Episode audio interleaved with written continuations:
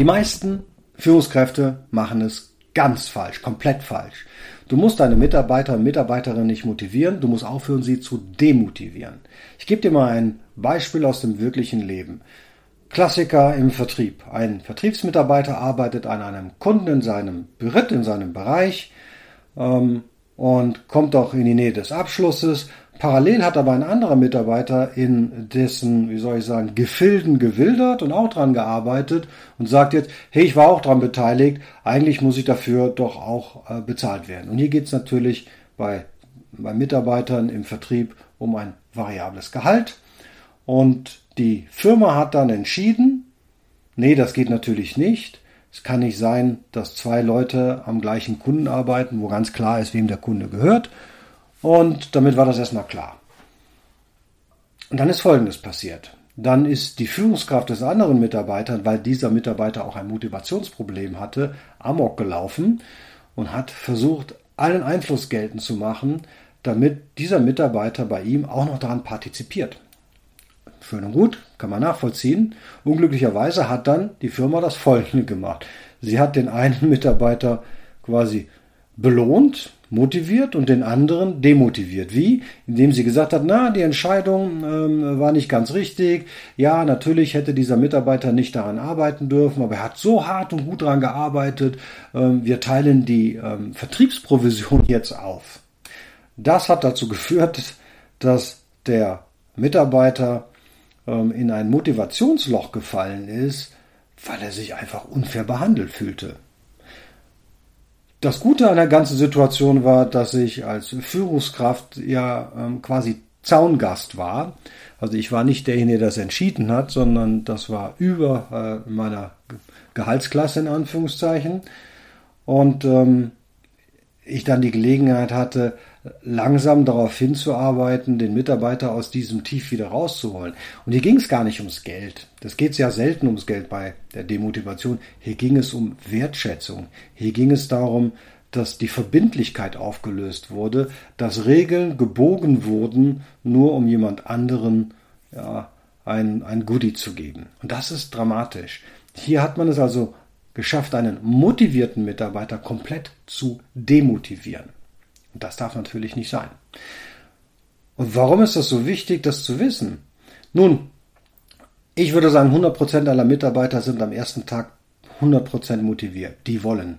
Das hast du sicherlich schon selbst erlebt. Die strotzen so für Energie, die haben sich so auf ihren Job gefreut, die haben sich auf diesen Wechsel gefreut. Die musst du im Regelfall anbinden. Ähm, ähm Kollegen haben das Gefühl, die machen die Preise kaputt. Das ist extrem ähm, anstrengend, aber ehrlicherweise ist das, ja gut, dass jemand so motiviert startet. Das willst du ja auch, denn bereits in der Anfangsphase kommt es ja natürlich auch mal zu Frustration. Man muss so vielen Menschen sich merken, so viele Namen, so viele Gesichter, so viele neue Produkte und Prozesse. Da ist es gut, wenn man an den ersten paar Tagen übermotiviert zur Sache geht.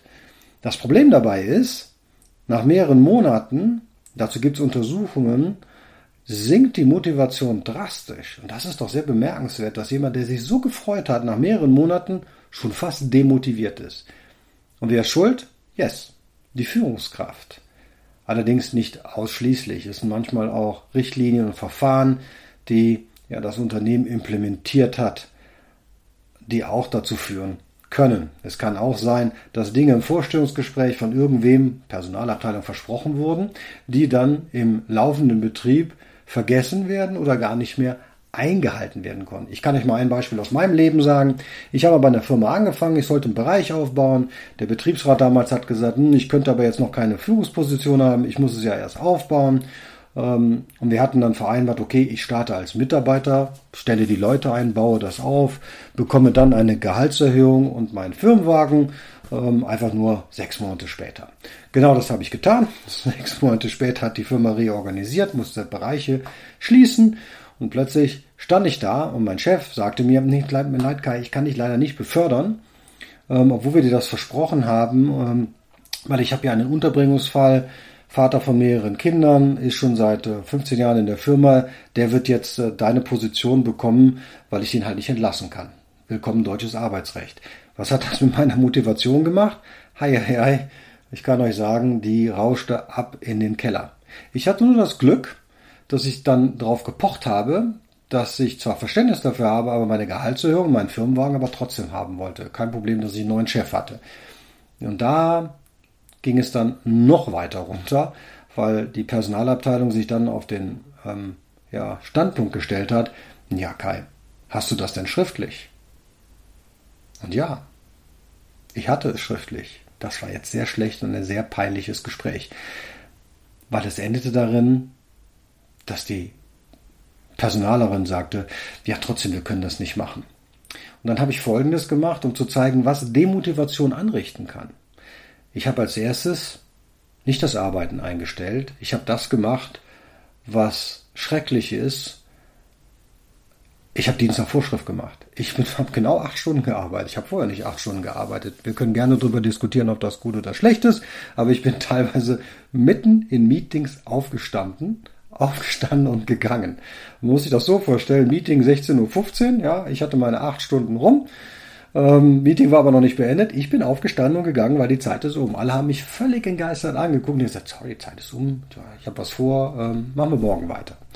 Ähm, und ich habe noch so einige andere Sachen gemacht, ähm, die ich heute vielleicht nicht mehr machen würde. Aber ich war so demotiviert, dass ich gesagt habe, ihr könnt mich mal. Nach einer Woche hatte das den Effekt, dass ja die Leistung so weit runterging und man konnte es auch sehen, dass äh, mein Vorgesetzter und dessen Vorgesetzter entschieden haben, ja, wir müssen natürlich zu unserem Wort stehen. Ist ja auch abenteuerlich, dass du eine vertragliche Vereinbarung hast, die du als Firma nicht einhalten willst. Ähm, und haben mir dann auch sogar fairerweise noch rückwirkend, also bis zum Beginn, die Gehaltserhöhung gegeben. Und ich hatte tatsächlich am Montag meinen Firmenwagen ähm, vor der Tür stehen.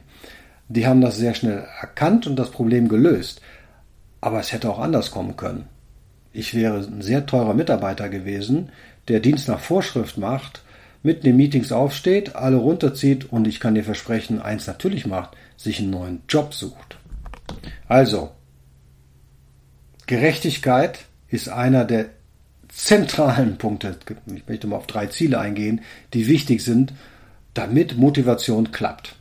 An dem Beispiel meines Mitarbeiters und an meinem eigenen Beispiel, das schon wirklich fast ja, gut 20 Jahre zurückliegt, kann man sehen, wenn man sich nicht fair behandelt fühlt, dann hat das massive Auswirkungen auf die Motivation und auf die Produktivität. Ein weiterer Punkt, der sehr wichtig ist, ist, dass man stolz auf die eigene Arbeit und die eigene Leistungen beim, ja, beim Arbeitgeber sein möchte und sein muss und sein kann. Und das dritte ist, neben Gerechtigkeit und Leistung, ja, eine gute Teambeziehung zu haben. Wie oft hast du schon gehört, dass Mitarbeiter und Mitarbeiterinnen trotzdem in der Firma bleiben, obwohl die Führungskraft angeblich, sage ich mal, ähm, ungenießbar und blöd ist. Aber dadurch, dass man gute Beziehungen zu seinen Kollegen hat, bleibt man dabei. Im Übrigen eines der großen Probleme während der Pandemie, ähm, die dazu geführt hat, dass die Loyalität, also die Bindung von Mitarbeitern zur Firma extrem gesunken ist, weil der Grund, warum er noch da blieb, weggefallen ist. Man hat seine Kollegen ja nicht mehr gesehen, aber vielleicht dauernd noch den Chef auf der Leitung oder die Chefin auf der Leitung gehabt. Das sind nur eine Reihe von Dingen, ähm, die wir im Leadership-Programm, was dieses Jahr noch einmal seine Pforten öffnet, und zwar Ende Oktober, besprechen, wo wir in der Gruppe im wöchentlichen Coaching Call die einzelnen Probleme, die wir bei der Motivation unserer Mitarbeiter, Mitarbeiterinnen haben, besprechen. Ähm, ich Beispiele bringe, wie man das gegebenenfalls lösen kann. Du kannst dich Stand heute schon einmal kostenlos auf die Warteliste setzen, wenn du das magst. Und sobald es dann losgeht, werde ich dich informieren. In diesem Sinne wäre es ganz gut, wenn du im Hinterkopf behältst, dass du deine Mitarbeiter und Mitarbeiterinnen zwar nicht motivieren kannst, aber du hast doch einen sehr großen Einfluss auf die Motivation, indem du alles tust, um zu verhindern, dass sie demotiviert sind. In diesem Sinne wünsche ich dir eine erfolgreiche Woche.